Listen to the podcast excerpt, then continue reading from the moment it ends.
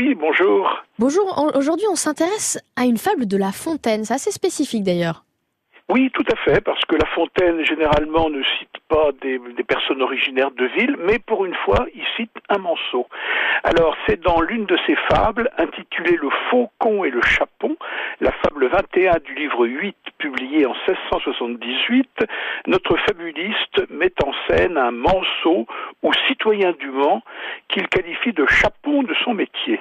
Et en fait, il s'agit tout simplement d'un chapon du Maine engraissé dans une ferme pour être tué et mangé. Tout à fait conscient du sort qui lui est assigné pour le souper du lendemain, le gallinacé tente de s'enfuir. Il croise alors le faucon, installé sur son perchoir, qui le qualifie de racaille, être trop grossier, sans esprit. Pourquoi cette fuite lui dit-il. Pour moi, je sais chasser et revenir au maître. Certes, lui répond le chapon, mais le maître qui m'attend, même s'il m'appelle d'un ton doux, est un beau cuisinier armé d'un grand couteau. Le chapon ajoute, si tu voyais mettre à la broche tous les jours autant de faucons que j'y vois mettre de chapons, tu ne me ferais pas un semblable reproche. Finalement, le chapon, attrapé avec peine, subit le sort auquel il était destiné. Alors la morale de cette fable est qu'il ne faut pas se presser lorsqu'une traîtresse voix vous appelle.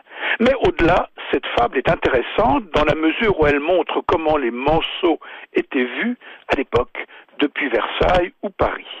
Alors d'abord, ce sont des producteurs de chapons très apprécié. Et sans doute Paul Scarron, secrétaire de l'évêque du Mans, qui, pour ses repas parisiens, faisait venir des chapons du Maine, avait fait connaître ce mets à la bonne société parisienne et versaillaise. Et puis aussi, en dépit d'être grossiers et sans esprit, les manceaux sont des personnes très averties, se méfiant des mots doux, au point que La Fontaine qualifie dans sa fable le chapon de normand et demi. La Fontaine reprend un proverbe de l'époque qui signifiait que le manceau est encore plus chicanier que le normand. Et d'ailleurs, je vous entretiendrai de ce proverbe dans la prochaine émission.